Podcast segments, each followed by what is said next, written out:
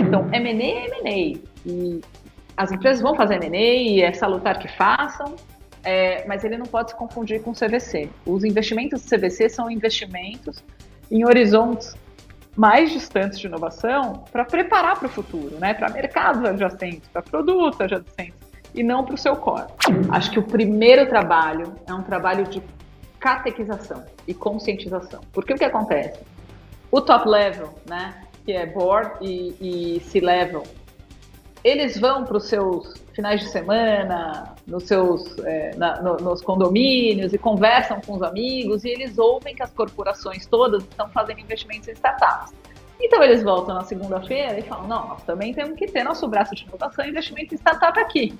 Mas ele não sabe por quê, ele não sabe como fazer, ele dá isso no cara de M&A, ou no CFO, que é um cara que está olhando super curto prazo, ele não tem aquela ambidestralidade de eu quero olhar para o presente, mas eu também quero olhar para o futuro. É sempre um bom momento para M&A, é, em qualquer situação. Quando a economia vai muito bem, os múltiplos sobem, né?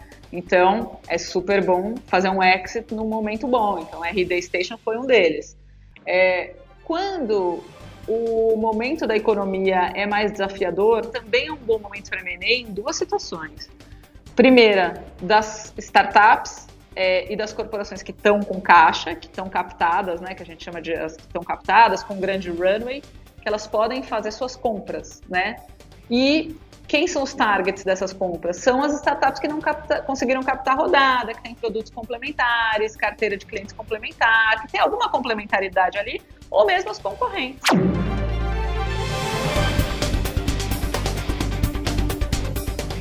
Olá, bem-vindos e bem-vindas ao Café com Investidor. Hoje um café com investidor especial porque a minha convidada, ela é uma referência em M&As, Venture Capital e Corporate Venture Capital. Quem está aqui comigo hoje é Fabiana Fagundes, sócia do FMD Hike, um escritório de advocacia que está por trás dos principais M&As de startups e estruturação de corporate venture capitals, além de estar ajudando os principais fundos de venture capital aqui no mercado brasileiro. Fabiana, é um prazer recebê-lo aqui no Café com o Investidor. Prazer é meu, Ralph. Um super prazer estar aqui com você. É, espero que a gente possa bater um papo bem elucidativo para a turma que te segue, que, by the way, é enorme.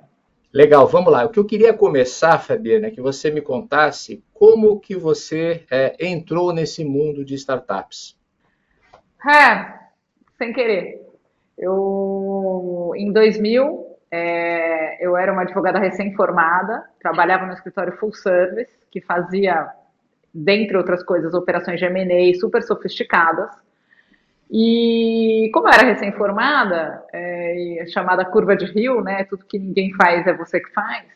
É, eu vinha de um perfil generalista, eu era interessada em terceiro setor, porque eu fiz faculdade de administração também, apesar de ser advogada, e gostava muito de terceiro setor. Então, o sócio do escritório me pediu, na época, Paulo Aragão, que era membro é, da Endeavor, me pediu: escuta, a gente está precisando fazer um trabalho pro bono que é fazer o estatuto social de uma ONG. E a ONG era a Endeavor. Né?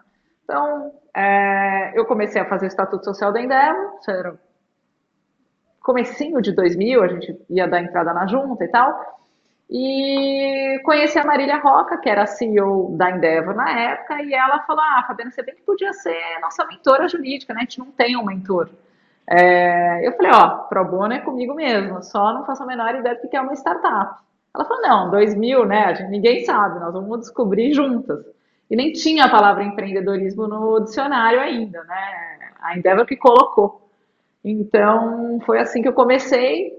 É, eu trabalhava profissionalmente com M&A, é, comecei a mentorar os empreendedores e aí são 23 anos acompanhando as jornadas.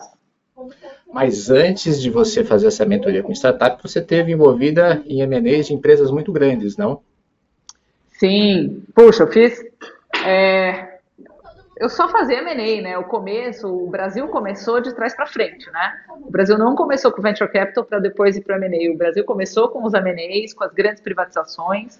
Então, com a estabilidade da moeda, os fundos de private equity começaram a se estruturar no Brasil e puderam começar a fazer planejamentos de longo prazo. É, então eu trabalhava com M&A e, e private equity, né? Então na época GP, Advent, é, Pátria, esses eram os fundos que estavam por trás dos grandes investimentos nas empresas que começaram a receber é, grandes é, choques de gestão e depois ou iam para IPO ou iam para ou iam para um M&A estratégico, né? E eu participei de diversos, diversos. Mas acho que alguns dignos de nota, já dentro do ecossistema, foram os primeiros acquihires, né, que são aqueles M&As que envolvem a contratação dos founders. É, e a gente fez para o Submarino, em 2004, o acquihire da Ingresso e da Nascimento Turismo na Web, que era é, depois o Submarino Viagens, né? Então, esses foram os primeiros deals de M&A envolvendo uma corporação né, que era o Submarino, que já era pre-IPO, é, fazendo acquihires com, com startups, né? E do ponto de vista dos ativos maduros, putz, eu não consigo nem listar para você, porque é muita coisa e eu já estou velhinha, tenho 47 anos. Então, Cita um, então, para mim. Ah, eu posso te citar uma que é bem relevante. Em 2010, a gente fez a venda da GRV Solutions, que era Gravames, uma empresa de inscrição e baixa eletrônica dos gravames nos Detrans, de todas as jurisdições estaduais, para ser TIP. Né? Foi o primeiro deal é, de tecnologia no Brasil que foi vendido por um bi de dólar, né? que na época eram dois bi de poucos de reais. Então esse é o verdadeiro primeiro unicórnio do Brasil. Ele só não chama unicórnio porque na época ninguém chamava unicórnio de unicórnio, né? Que era 2010, é 2011. Mas esse foi o meu primeiro deal relevante, assim, dentro do ecossistema de tecnologia. E toda essa fase sua, você estava na BMA? Isso, eu fui sócia do BMA, trabalhei no BMA 20 anos e fui sócia 12. Né? Então, fiquei um tempão lá, minha casa, minha escola, minha família, time de futebol, religião, é, todas essas coisas. Ô, Fabiana, e quando que houve, você passou, é, teve o um clique de que, poxa, agora eu vou dedicar o meu tempo para ajudar, assessorar startups e fundos de venture capital ou grandes empresas a estruturar corporate venture capital? Se transformou no seu negócio principal? É, não teve aquele clique. As coisas foram fazendo assim, né? o private equity é, foi diminuindo de relevância né, na história é, da economia brasileira e com a pandemia o venture capital fez um shift completo de relevância. Então, durante 2020, aquilo é, realmente ganhou uma grande relevância. Eu já vinha fazendo os exits é, dos empreendedores da Endeavor, que eram as, as, as, empresas mais relevantes, e aí o que aconteceu? Em determinado momento, aquilo começou a tomar muito mais o meu tempo, né, do que o próprio trabalho de M&A normal, tradicional. E aí o que aconteceu? Naturalmente, começou a chegar muita gente é, pedindo trabalho, trabalhos que até então, né, 2020, então você pensa de 2000 a 2020, muito pouca gente se incomodou em trabalhar para um empreendedor pequenininho. E eu já estava lá fazendo esse trabalho pro bono, né? Em algum momento, esses trabalhos, como as empresas passam por um stage financing, né, que elas começam lá no Family and Friends, Capital Pre-Seed, Seed, Series A, tarará, quando chega perto do Series C, ele já tem cheque para contratar um escritório grande. Só que enquanto eles não tinham cheque para contratar um escritório grande, eles pediam mentoria. E eu sempre dei, porque eu aprendo muito com empreendedor, né? Eu acho que você ouvir a jornada do empreendedor é como se fosse o Netflix da vida real. Então, eu sempre me diverti muito com aquilo, tinha muito pouca gente, para muito pouca gente fazia sentido você fazer aquilo. Então, isso para mim era um hobby, na verdade. E aí, na pandemia, aquilo começou a ocupar um espaço tão grande, né? Porque, obviamente, as pessoas não podiam sair de casa, então a tecnologia, é, assim, foi um tsunami de tecnologia é, em 2020. E nessa época, é, e aí eu posso falar porque é público, a Raia Drogazil estava querendo montar o fundo do CVC deles, eu já vinha montando alguns fundos é, no escritório, e aí a, a Juliana Ozerovich, da Raia Drogazil, que tinha sido LP do Big Bets, é, indicou, eu, eu ajudei a, a, estruturar o fundo do Big Bets, então ela me indicou para a Raia Drogazil, E eu fui lá fazer uma proposta, né? Então fiz a apresentação, todo mundo assim, eu estava trabalhando da praia, é, porque São Paulo estava todo fechado. E aí fiz a apresentação, é, eles achei que eles tivessem gostado, tal. Quando o diretor jurídico, que é o Elton, me ligou, ele falou: Fabiana, olha só, tem uma boa notícia para você, a gente quer contratar você para ajudar a gente na estruturação do fundo. É, mas a gente não conseguiu escolher, porque tem um outro advogado que também a gente gostou muito, muito, é, que é o Rodrigo Menezes, do Hike Menezes. E aí eu falei, putz, é, dois? Como é que vocês vão fazer isso, né? Muita vaidade na mesa e tal, porque, pô, o Rodrigo é o oráculo do Venture Capital, né? Não do Corporate Venture Capital, eu não sabia que ele trabalhava com Corporate Venture Capital, mas eu sabia que ele tinha uma bruta reputação no Venture Capital. Mas eu fiquei com super preconceito, preguiça, Ralph, você nem imagina. É, tentei demover o cliente de trabalhar com dois advogados, que eu falei, olha, dois cirurgiões operando o mesmo paciente, a chance do paciente morrer é gigante. E advogado é muito vaidoso, ele falou, não, Fabiana, eu gostei de vocês e eu acho que vocês dois mostraram muita maturidade, vocês não vão se queimar nessa fogueira. Eu falei, ah, faço barras de axis, né, que é uma terapia é uma mistura de neurociência com estoicismo. Falei, ah, quer saber? Tudo na vida é contribuição, vamos embora. E a gente começou a fazer é, o trabalho. É, paradoxalmente, deu super certo.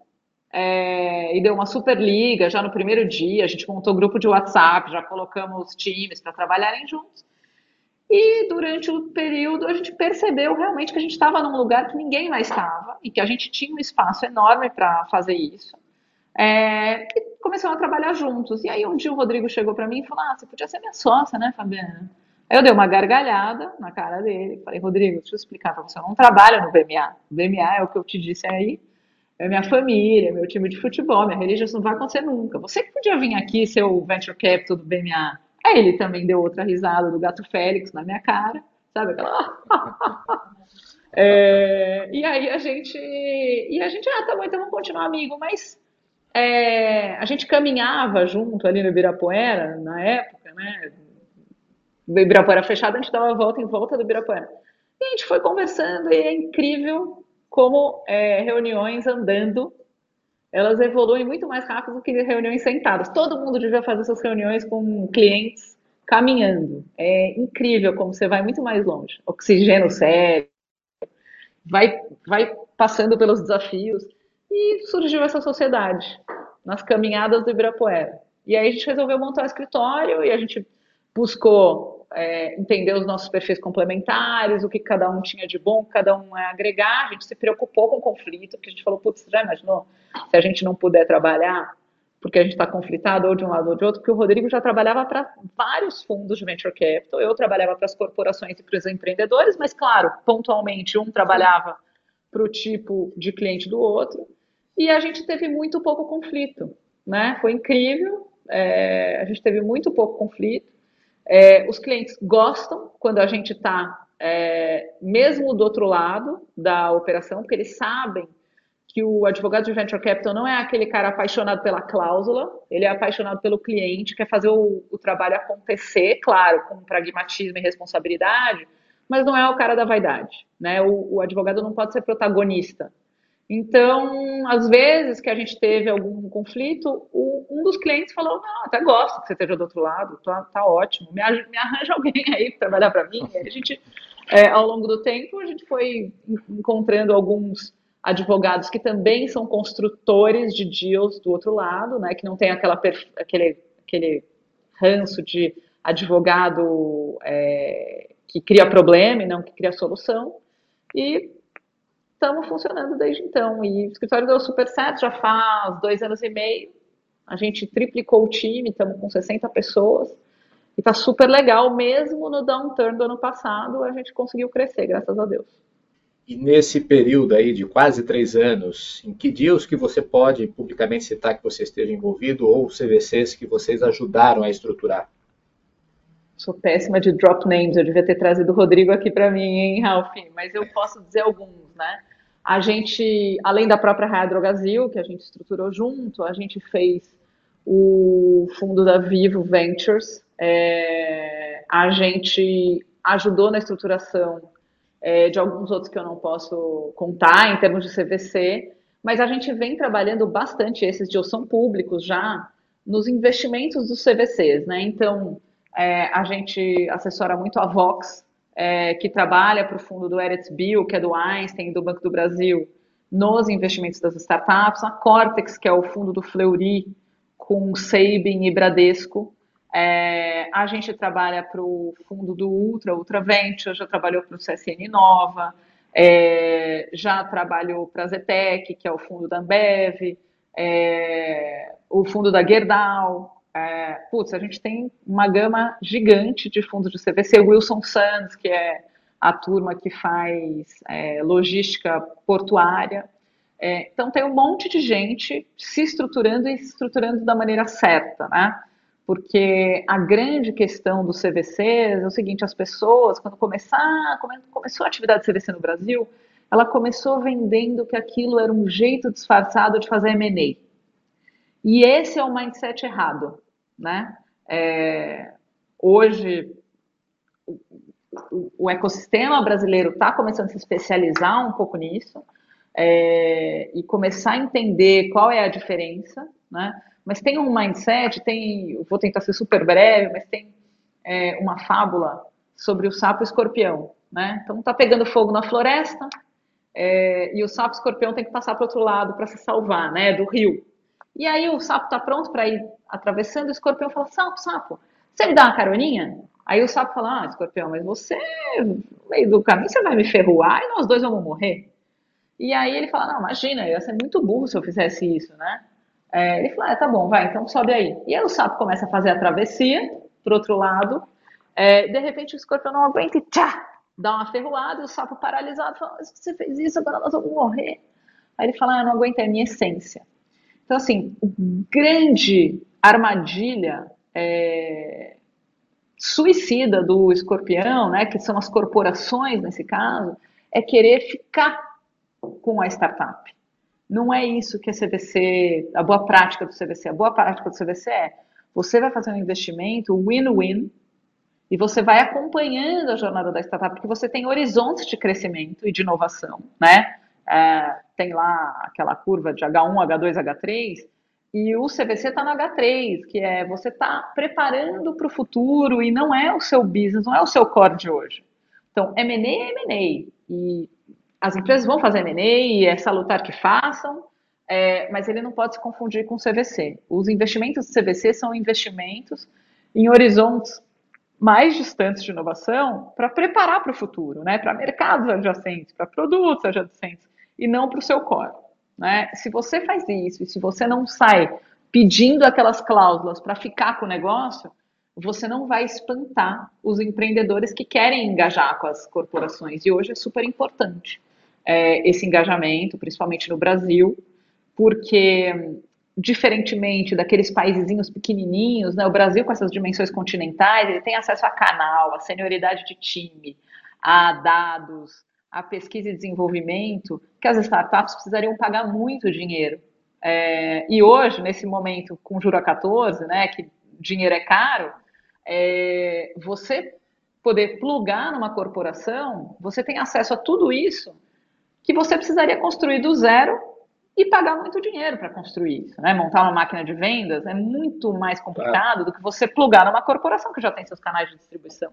Ô, Fabiana, eu ia te perguntar sobre os principais erros e acertos de CVC e M&A. Você já me citou o principal, acho que é um dos principais, a questão de você tratar CVC como M&A mas no seu dia a dia ajudando empresas a organizar, estruturar os seus corporate venture capitals. O que, que você recomenda que é extremamente importante para essas corporações na hora de fazer os investimentos ou na hora de, de, de, de, de colocar no ar o seu CVC?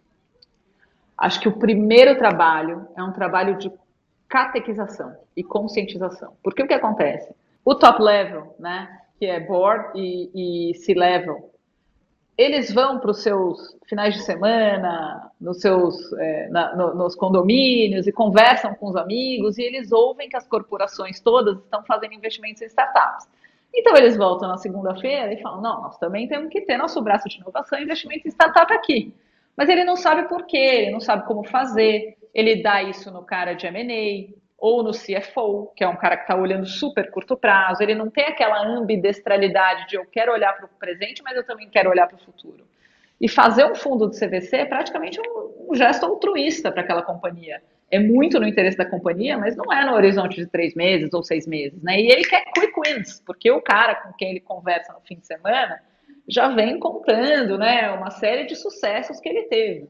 Só que os fundos, e ontem teve uma, ontem teve uma apresentação super bacana da BVCap, é, capitaneada ali pela Gabriela Toribio, da Vivo Ventures e da Waira, fazendo uma pesquisa dos CVCs, né? Então eles dividem os CVCs em três estágios de maturidade, até três anos, de três a seis e acima de sete, né? O resultado que você vai ver dos CVCs maduros é lá para mais de 4, 5 anos, você começa a ver os resultados e de 7 em diante você começa a ver o retorno. E o investimento que você está fazendo é investimento estratégico, não é investimento para você ganhar dinheiro no curto prazo. Não é para você comprar agora, flipar e ganhar dinheiro com isso. Isso também precisa acontecer para justificar o investimento, né? Então, de tempos em tempos, você tem que reavaliar os, os, os, os KPIs e tudo mais mas isso não é, é, não é o endgame, né? O endgame é, pô, eu quero fazer investimento, inclusive porque o CDC ele é um farol por, por qual vai passar uma série de deals no seu deal flow para você ver tendência de mercado. Aprende-se muito olhando para deal flow, né? Então, os CDCs, e a gente, anualmente existe um congresso é, do Global Corporate Venture é, chama Global Corporate Venture and Innovation Summit, onde vão CVCs do mundo inteiro, é, os pioneiros, inclusive, da Qualcomm Ventures, que é cliente do escritório, que foi o primeiro fundo de CVC que é, é, passou por aqui, é, explicando quais são as melhores práticas. E uma das coisas que eles falam é o principal upside de um CVC é Lighthouse. Ele me deixa olhar tudo o que está acontecendo adjacente ao meu negócio, né? Porque eu não posso olhar só para o próximo ano ou para os próximos três anos, eu tenho que olhar para que vai essa empresa estrategicamente, que vai esse segmento. Então, eu acho que um desses erros é as pessoas vêm querendo fazer o, o que e o como. Então, a gente é muito procurado para saber ah, qual é o melhor veículo, o que, que eu coloco no regulamento do fundo. Mas, assim, por que, que você está fazendo isso? Qual a sua tese de investimento? E as pessoas não sabem responder. Então, o primeiro trabalho é o trabalho, é praticamente uma terapia corporativa estratégica de entender por que, que você está fazendo esse tipo de investimento, que, em que tipo de empresa você vai investir, que tipo de empresa tem porte para receber seu investimento, porque às vezes o compliance mata a empresa. Então tem uma série de coisas que vem antes. E eu acho que o principal erro é começar com o que e o como e não definir o porquê. Ô, Fabiano, eu vi também recentemente uma apresentação sua e teve uma frase lá que eu achei bem bacana, me marcou, que você falou que as corporações têm anticorpos contra a inovação. Não é minha, tá? É, é, é, vem de um artigo da Endeavor pra, parafraseando um cara Tá bom, mas eu ouvi de você, estou dando crédito para você. Obrigada. O que eu queria te perguntar é se o CVC é o antídoto contra esse anticorpo. Eu acho que sim.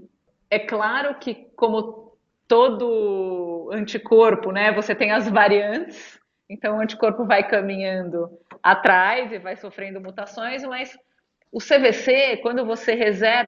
Por que o CVC? Né? Porque é, uma boa parte das empresas investe do balanço, ou seja, não cria um veículo próprio de investimento.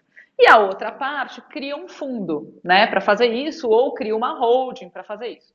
Quando você aloca valores dentro de um FIP, que é no nosso ambiente aqui, o, o veículo utilizado é o veículo do FIP, você já tem um commitment, é, aquele valor está dedicado, ele não está lá, né, mas ele está reservado, já existe um commitment. Então, para você encerrar um fundo, é muito mais difícil. Ontem, nessa apresentação, a gente teve acesso ao fato de que no mundo, só 30% dos fundos de CVC sobrevivem aos primeiros três anos.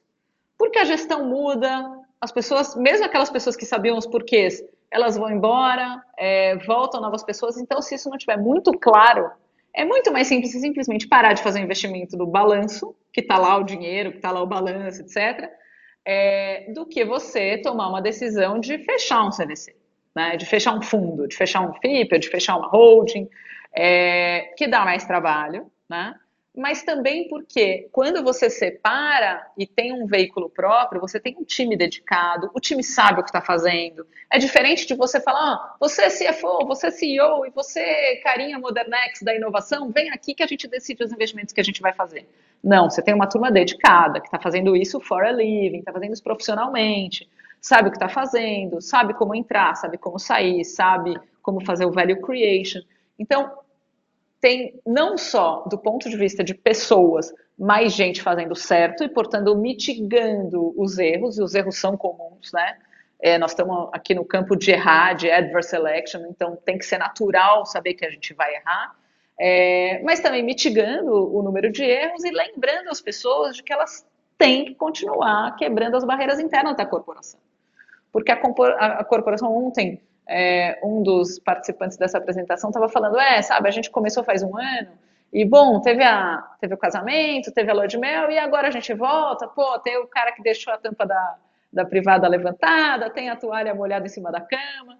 Então, até para você aprender os erros e poder consertar e continuar, você precisa de um time próprio. Porque senão a corporação volta para os objetivos do bônus, entendeu? Do ano, de curto prazo. Sim. Agora, uma, uma, coisa interessante que aconteceu no mercado brasileiro, acho que isso é até uma própria evolução do mercado de maturidade do ecossistema, foi que assim, o ano passado foi um ano em que houve investimentos de venture capital, houve uma queda e uma queda bastante grande. Por outro lado, em CVC aconteceu um movimento contrário, cresceu e só de, de commitment, de, de, anúncios, de não de investimentos, mas de fundos criados com capital para investir, superou 2 bilhões de, de reais. Por que, que o Venture Capital e o CVC parece que estão em direções opostas no mercado brasileiro? É, excelente pergunta. Eu tenho, não sou a dona da, de todas as verdades, tá? Mas para mim, com a minha leitura, é, eu acho que o investidor de venture capital do Brasil ainda é um investidor é, não totalmente educado para o longo prazo. Então, quando vem uma alta de juros é natural que as pessoas voltem para a renda fixa, ainda que investimento em venture capital, para a gente que faz investimento é, profissionalmente, seja uma classe de ativos alternativos que não deveria estar tão suscetível a esse tipo de alta e baixa, por quê? Porque são ciclos e você está olhando para retornos que seriam 30%, 40% no ano, né? E não para 14. Então, 30%, 40% no ano, se você olhar num intervalo de 3, 4, 7, 10 anos, você não deveria perder as oportunidades que aparecem, e durante a crise aparecem oportunidades baratas para você fazer investimento, né? muito diferente de quando estava tudo caro. É, esse é o momento de entrar. Só que só o, o, o, o LP educado sabe fazer isso, né? sabe fazer os movimentos é, contra-intuitivos. Né? Então, quando seca a fonte do, do LP, do VC tradicional, o VC começa a guardar dinheiro para fazer os follow-ons, né, o dry powder, né, que é o valor que não está alocado. Sim. Ele guarda e ele é mais seletivo, né, diferentemente do que a gente viu em 2020 e 2021. Ele é bem mais seletivo, ele está tendo dificuldade, normalmente, de captar o próximo fundo, é, quando ele chama a capital, os investidores lá de cima falam: olha, a minha Yale Allocation Rule, né, de só alocar 6%, 5% em alternativos, está desbalanceada porque a bolsa caiu também, então aquilo que era 6 virou 12. Então, pô, não me chama muito capital não e tal. Então, eles estão, deram uma, deram uma parada é, e estão sendo mais seletivos, ao passo que as corporações que ficavam de fora das grandes rodadas, que eram as rodadas quentes dos VCs, começaram a, né, o, o, os, as startups é, secou um pouco mais aqui, eles começaram a olhar é, os CVCs. E os CVCs, na verdade, têm já objetivos muito os bons, têm objetivos estratégicos, sabem o que querem, e eles têm é, ativos que não são dinheiro, né? Como a gente estava falando, tem canal de distribuição, tem time sênior, tem dados, tem acesso a clientes, tem uma série de coisas que os VCs não, não, não têm, não querem gastar, então é uma curva natural. Eu não diria que depois que, a, que o juro baixar, esse movimento vai fazer assim, não. Eu acho que o que vai acontecer é assim, tá? Então, por exemplo, um dos deals que é, a gente viu, e para mim foi assim um super deal, é, a Lemon Energia captou uma rodada com Big Bets no começo, depois ela foi lá e captou com a Zetec. É, neste momento, ela ganhou acesso a canal de distribuição, né, é uma empresa de é, geração distribuída, ganhou é, acesso a canal, a venda dela fez assim, e na sequência ela captou com Kazek. Então, para mim, é, não é, ah, captou com casaco que tinha no mercado, é um entendimento de que, ah, se você captou com CVC, você provavelmente vai ser vendido para eles, né, para a corporação. E não é isso. Se você está olhando o investimento do ponto de vista de H3, né, que é o horizonte de crescimento de produtos e mercados adjacentes, é, você não tem medo da Ambev resolver comprar a Lemon, entendeu? É, é um deal muito bem interpretado pelo mercado. Tanto é que depois captou com Casec. Então, quanto mais essa quanto, quanto mais essa cultura tiver é, embrenhada de que o CVC bem feito ele agrega valor para a startup, ele não subtrai valor, mais você vai ver VCs e CVCs fazendo investimento junto. É, o que eu ia comentar é que, não sei se é a estratégia do Casec, é, mas que de repente pode ser uma saída para o Casec a própria Ambev, em função de já estar entre os investimentos. Até poderia, mas, Ralph, o que, que eu aprendi com os fundos bons de VC? Eles não querem uma saída para o estratégico. A saída para o estratégico é o seguinte: dentro do portfólio deles, tem dois ou três casos que vão bombar. Os outros, tem muita coisa que vai dar write-off, tem algumas coisas que vão andar bem, vão andar de lado, vão ser um exit normal. Então, que, onde é que eles estão olhando? Claro que eles olham saída para estratégico, principalmente robustas. Então, uma delas que foi super bem sucedida no, no playbook de VC foi a RD Station, que captou é, com DGF, depois captou com Astela, depois é, e, e Redpoint, depois captou com TPG, depois captou com Riverwood e foi vendida para TOTOS, né? Foi o maior deal de SaaS da América Latina. A gente assessorou a RD Station nesse caso. É um super deal, né? É, e 2 bi foram 10, 12 vezes a RR na época, foi um, uma super venda. Mas essas vendas é, não são aquilo que eles pensam. Então, se você vai olhar o Don Valentine do Sequoia, ele fala, cara, eu não quero um unicórnio, eu quero um decacórnio. Então, é shoot to the fence, sabe? Quando você bate, né? quando você dá aquela tacada, você, tá, você quer o exponencial, né? Então, eu acho que o Kazek, nesse quem sou eu para dizer como é que o Kazek olha, né? Claro. É, mas eu acho que o Kazek olha o quê? Putz, esse cara tem mundo para crescer, entendeu? Se ele começar a fazer isso.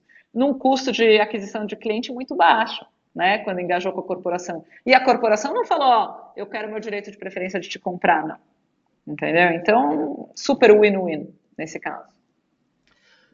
Vamos falar de M&A, Fabiana. É, Dado o cenário do ano passado e o cenário desse ano, é um bom momento para M&A?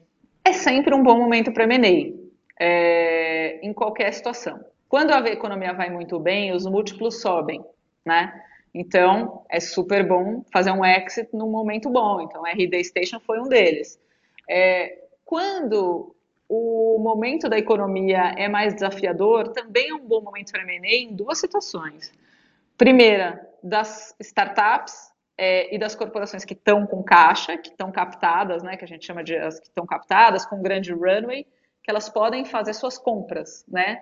E quem são os targets dessas compras? São as startups que não capta, conseguiram captar rodada, que têm produtos complementares, carteira de clientes complementar, que tem alguma complementaridade ali, ou mesmo as concorrentes, né, que por algum motivo não conseguiram captar, estavam com um runway muito curto esse é um excelente momento para M&A, tanto para quem está captado, quanto para quem não conseguiu captar, né?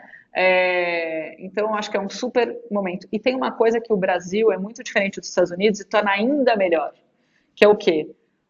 lá no, no Vale do Silício, as pessoas dizem fail fast. O fail fast aqui, por enquanto, infelizmente, é fail forever. Todo mundo que empreendeu vai aparecer com uma reclamação trabalhista no nome, uma penhora online, não sei o quê.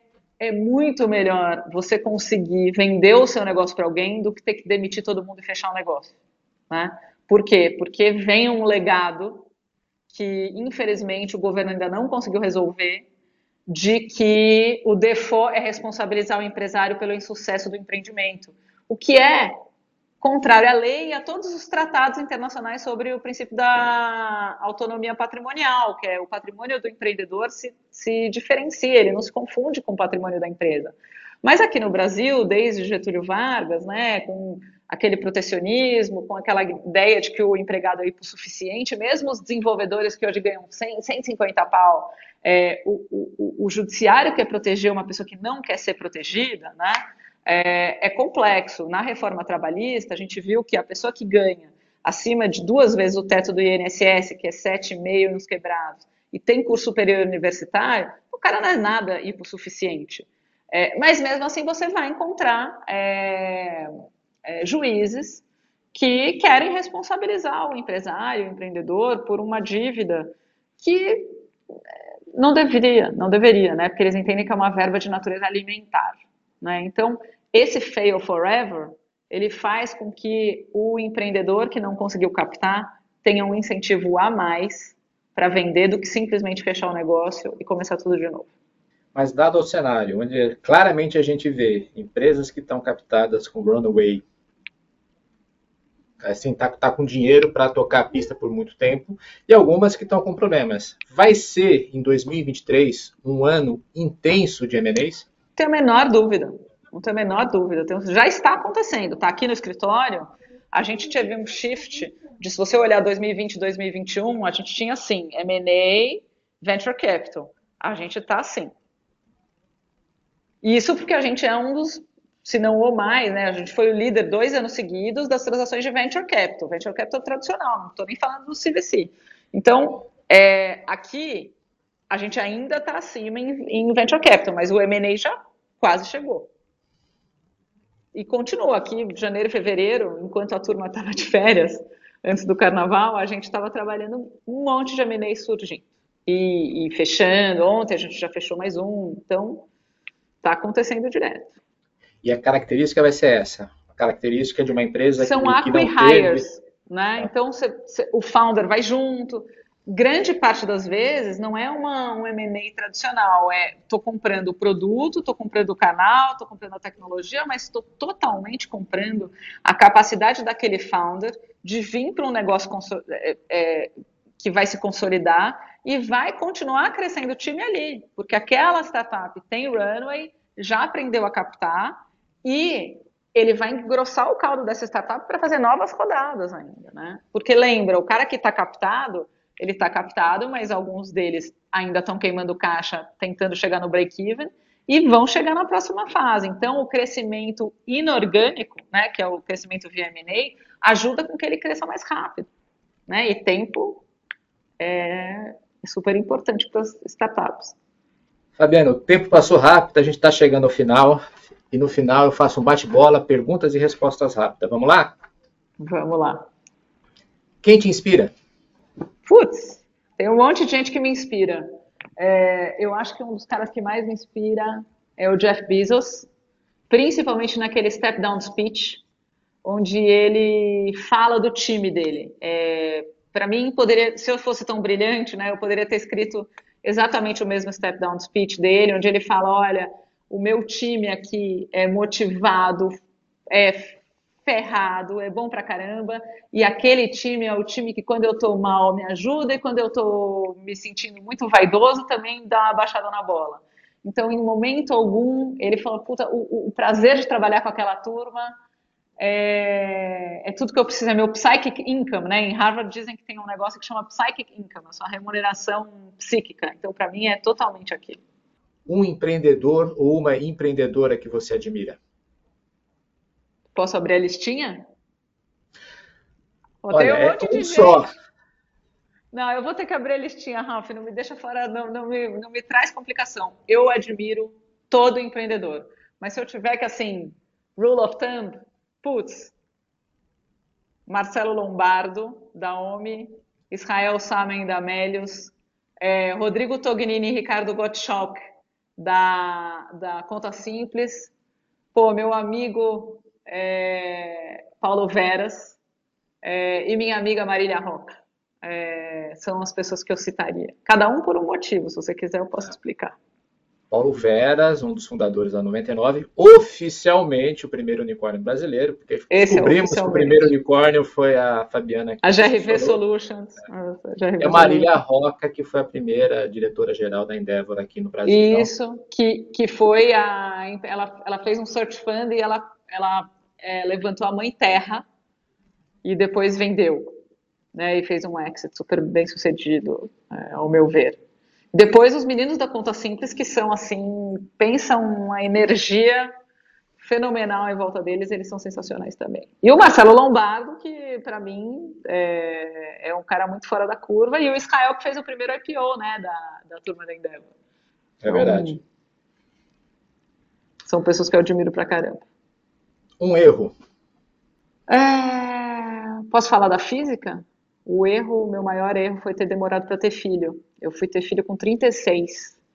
E eu acho que eu deveria ter começado muito antes, porque eu acho que a vida muda muito depois que você tem filho. Cristiano, meu primeiro filho, já tem 10 anos, né? Mas se eu é, tivesse tido ele antes, primeiro eu teria mais filhos, que eu amo, e segundo, eu teria amadurecido muito mais cedo. E um acerto? Ah, o acerto foi o FMD Hike. É, foi a melhor coisa que eu fiz que eu consigo pensar. É, The High foi assim, pô, foi, não posso nem dizer, é sorriso de orelha a orelha. Nunca imaginei que fosse dar tão certo. Um livro. Um livro. Putz, o livro que eu mais gosto é um livro chamado How Will You Measure Your Life? Daquele Harvard professor chamado Clayton Christensen, que fez Innovator's Dilemma, e acho fenomenal. Acho que todo mundo deveria ler, porque é tudo sobre quais são os incentivos corretos que você tem que ter numa, numa organização, né? Não, não ter os incentivos de dinheiro, de meta, de coisa, é olhar para assim, um ambiente bacana de trabalhar, pessoas com os valores alinhados com os seus, e claro, um ambiente rígido que as pessoas possam pagar conta, mas elas não se movam por dinheiro. E Fabiana, por fim, um hobby. É, eu tenho vergonha de dizer, mas eu vou dizer. Sabe qual é o meu hobby? Dar mentoria para empreendedor. Pô, as pessoas acham que é trabalho. Não, porque as pessoas acham que isso é workaholism, né? Tá. Mas dar mentoria é uma dos maiores aprendizados. Mas eu gosto de neurociência, eu gosto de ler neurociência também, me, me interessa pra caramba, pratico barras de axis, mas eu gosto mesmo é de dar mentoria. É, eu acho demais. Assim. É... É Netflix, mas é da vida real. Não, bem legal. O Fabiana, antes de terminar, eu apresentei você como assim a primeira entrevistada do Café com Investidor, que não é investidora. Eu preciso fazer uma correção aqui. Então, você é sim investidora. Então, rapidamente, você investe em mais de 30 startups, não? Sim. Aí na pessoa física. Na física. É, a gente tem um, a gente tem um, um hábito de se apaixonar pelos empreendedores, e aí você não consegue não, não fazer investimento, né? É, então, eu adoro, é, mas claro, o budget de advogado é bem menor, né? Mas é muito legal você estar tá junto com eles na jornada, né? Então, quando a gente consegue fazer esses investimentos é o máximo, e acompanhar a jornada é mais legal ainda. E só é o PID de alguns fundos também, né? É, porque isso traz aprendizado, você aprende pra caramba, eles, a, gente, a gente trabalha para eles, investe neles, é, eu acho que isso aproxima a gente do, do ecossistema também. Mas esse não é meu, eu, eu não invisto profissionalmente, tá? É, esse é outro tá hobby. não, é um hobby, vamos colocar na categoria final aqui do bate-bola de hobby. Fabiana, foi um prazer recebê-la aqui no Café com o Investidor, conhecer um pouquinho mais sobre você, da sua história e também aprender é, sobre CVC e sobre M&A aqui no Café com Investidor. Você ouviu o podcast do Café com Investidor, com a apresentação de Ralph Manzoni Jr. Para assistir nossos programas, acesse o nosso canal no YouTube, Neofeed Brasil. Para receber notícias em seu e-mail, acesse o site www.neofeed.com.br e assine a nossa newsletter.